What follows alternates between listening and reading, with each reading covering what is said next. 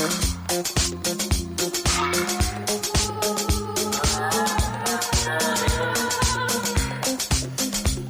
8.40 de la mañana, eh, debí romper mi promesa, Rolo, dije no voy a hablar más de elecciones este año, pues fue un año muy intenso. No podés ser más fuerte que vos. Tuvimos 22 gobernaciones, las presidenciales, Cámara de Diputados, Cámara de Senado, dije bueno ya está, por fin se terminó, salió, salió mal, no quiero hablar más de, más de elecciones, pero no, queda uno, The Last Dance, queda The Last Dance of the Year, que son las elecciones este domingo 3 de diciembre eh, de la comisión directiva del Club Atlético Boca Juniors. En general, para que yo esté hablando de Boca debe ser muy grave la situación. Eh, pero se da una disputa muy interesante porque ¿quién va a comandar el club los próximos cuatro años? Tenemos dos listas que va a ser obviamente el eje de la jornada.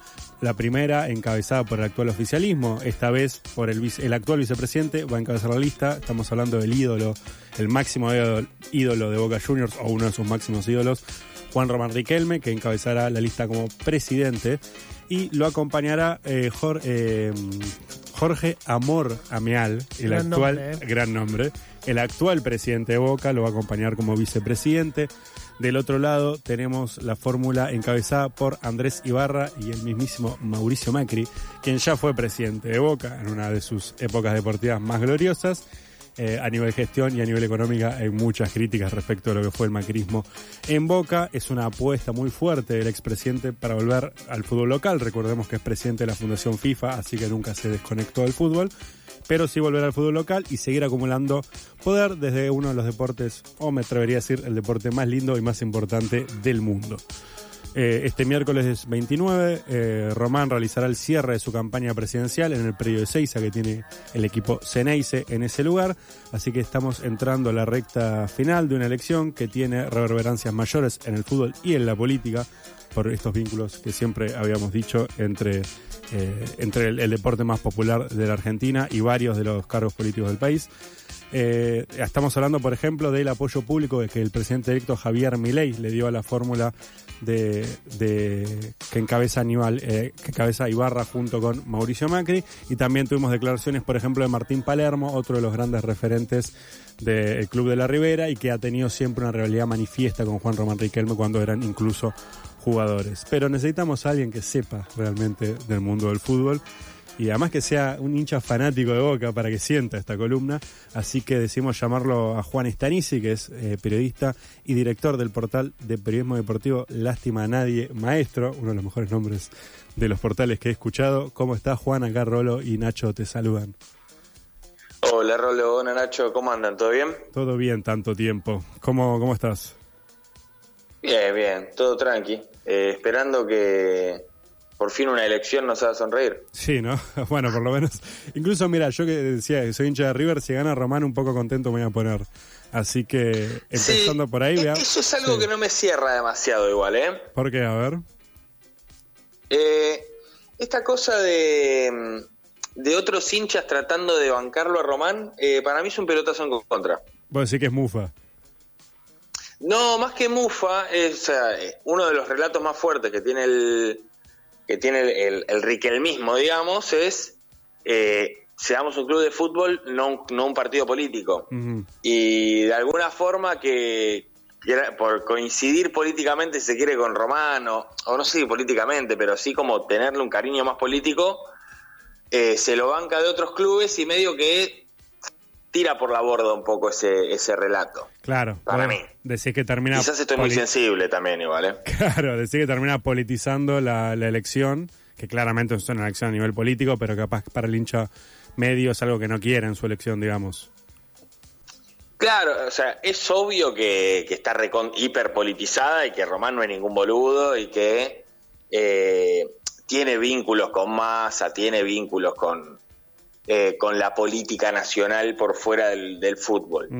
Pero eh, está matizado, está intentado por él dejarlo oculto eso para eh, tirar esa pelota del otro lado, básicamente. Claro, claro, claro.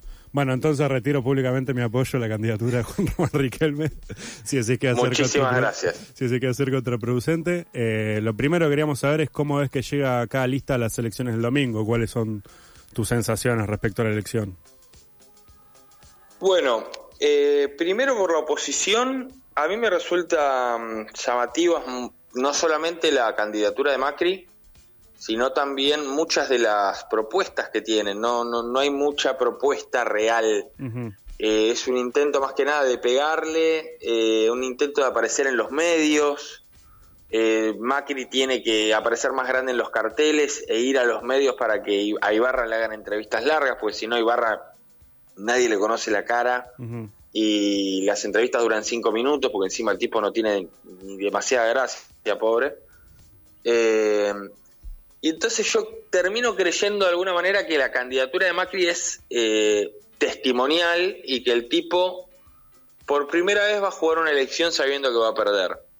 Eh, porque supongo que si él no aparecía, la derrota podía ser muy grave para su, para su espacio político y bastante irreversible, ¿no?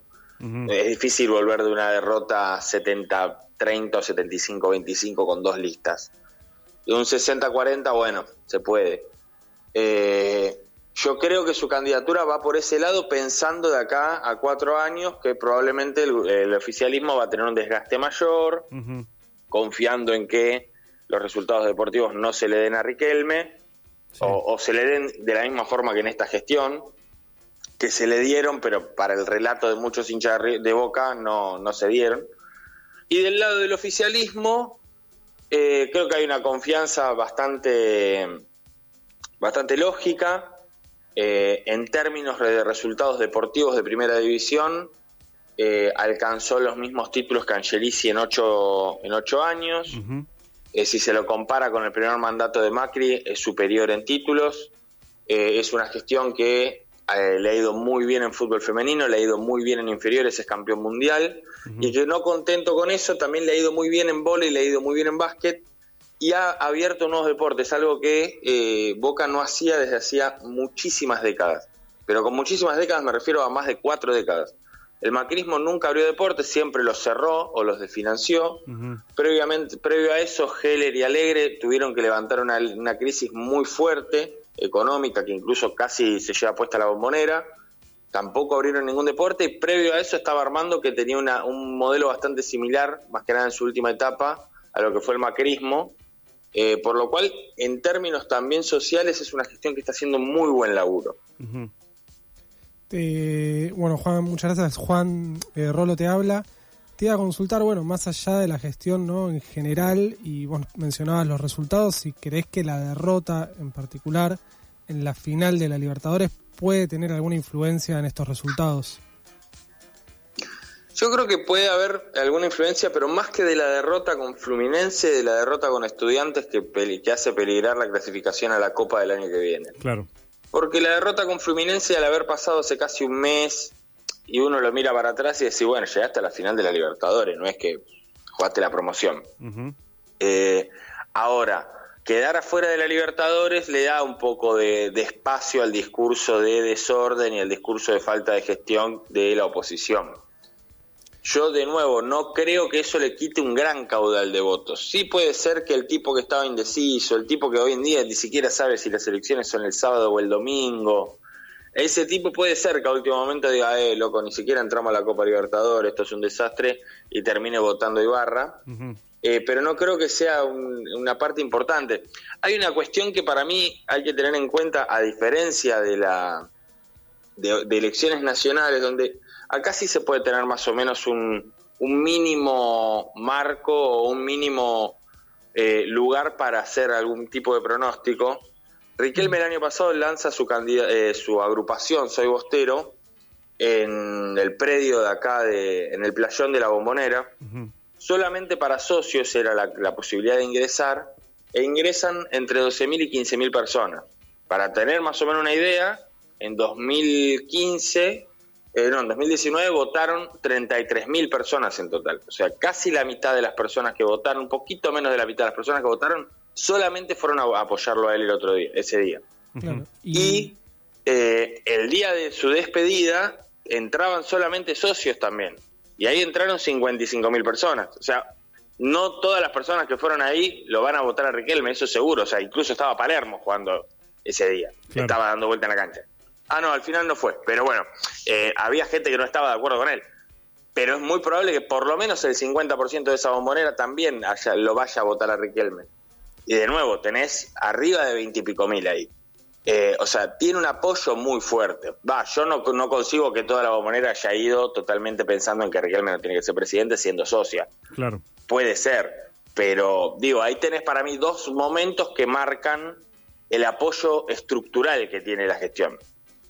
Ahí en la introducción hablaba un poco de, bueno, estamos hablando con Juan Estanisi, periodista y director del portal de noticias deportivo Lástima Nadie Maestro, eh, para meternos un poco más en el tema de la política nacional, que siempre el fútbol estuvo muy vinculado a la política, particularmente Mauricio Macri armó su carrera política primero a partir de la gestión en Boca Juniors. ¿Qué lectura haces a nivel político del interés de Macri de participar eh, en estas elecciones?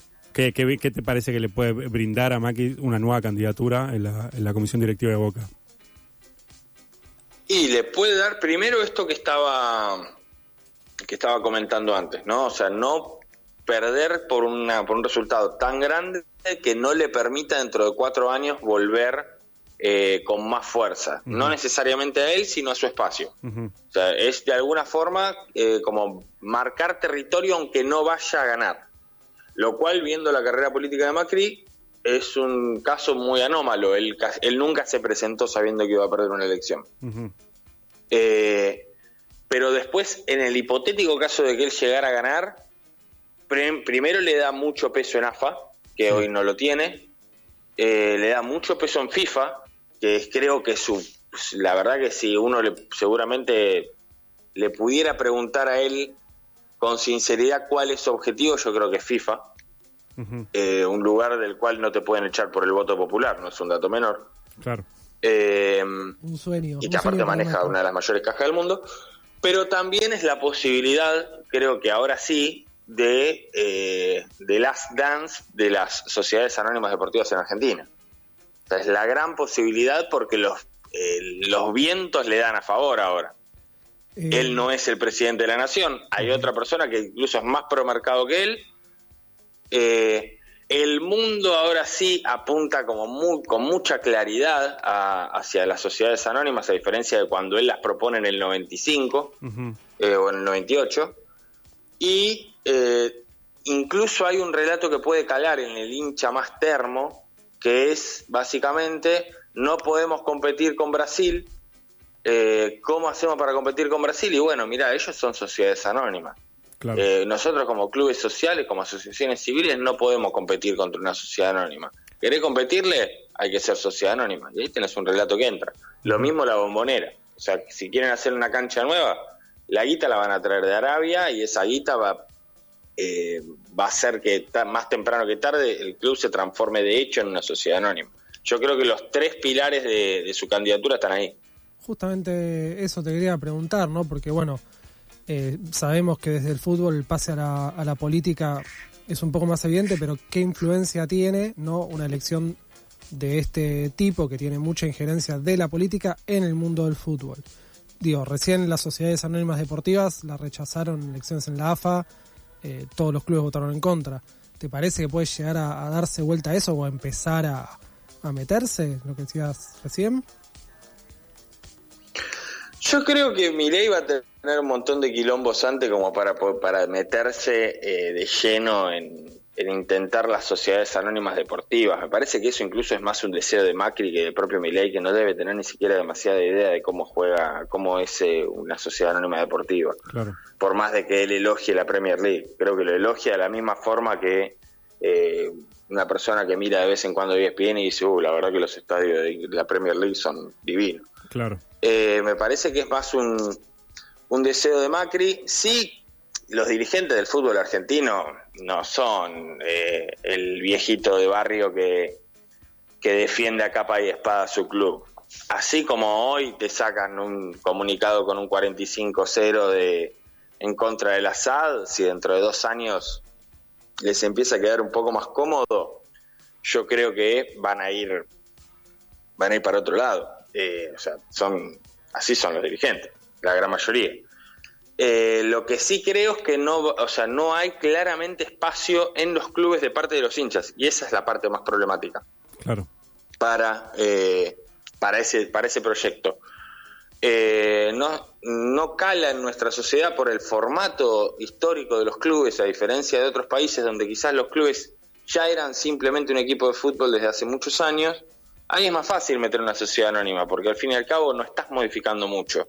Si vos solamente vas a la cancha eh, y mirás a tu equipo por la tele y nada más, y no habitas el club y el club no tiene otra significación. Eh, en Argentina al tener otra significación, algo que igualmente yo creo que se está modificando, y ahí también es donde hay algo que puede empezar a ser eh, una tierra fértil para las sociedades anónimas, esto de que hay mucho, o sea, algo que intentó el macrismo para generar una tierra fértil para que haya sociedades anónimas fue que el socio deje de ser un socio para pasar a ser una suerte de usuario o cliente como uno es usuario de una empresa de telefonía. Claro. Eh, y eso es lo que a uno le, lo que le permite después que ingrese en las sociedades anónimas, porque si vos vas a hacer hockey, o vas a hacer pádel, o vas a jugar a hacer bochas, o a jugar a la confitería, bueno, sabes que el club social eh, es mucho más que un club de fútbol. En cambio, si vos vas solamente a la cancha a mirar los partidos, ¿y qué te importa después si cierran la cancha de bochas para que vos te digan, no, traigo un mejor 9 porque así eh, tengo más plata? Claro. Eh, creo que ahí es donde está lo peligroso y creo que en muchos clubes, más que nada los grandes, eso está empezando a pasar y eso puede dar paso a una aceptación de las sociedades anónimas con la excusa de poder competir. Una especie de enajenación, digamos, del, hincha y del, del socio, en definitiva. Bueno, Juan... Eh, el, hincha lo agarra gustoso igual eso, eh, la, la, gran mayoría. Sí, sí, porque el fútbol tiene una predominancia eh, sobre los, en general sobre las actividades de todos los clubes. Juan, se nos está yendo el programa. Eh, te agradecemos muchísimo por tu tiempo y muy clara tu posición en respecto a las elecciones del domingo, me parece. Sí, sí, vamos a votar a, Ibarra. No. gracias, Nacho. Gracias, Rolo. Le mando un abrazo enorme. Dale, gracias a vos. Otro grande para vos. Estamos escuchando recién a Juan Estanisi, periodista y director del portal eh, Lástima a Nadie Maestro.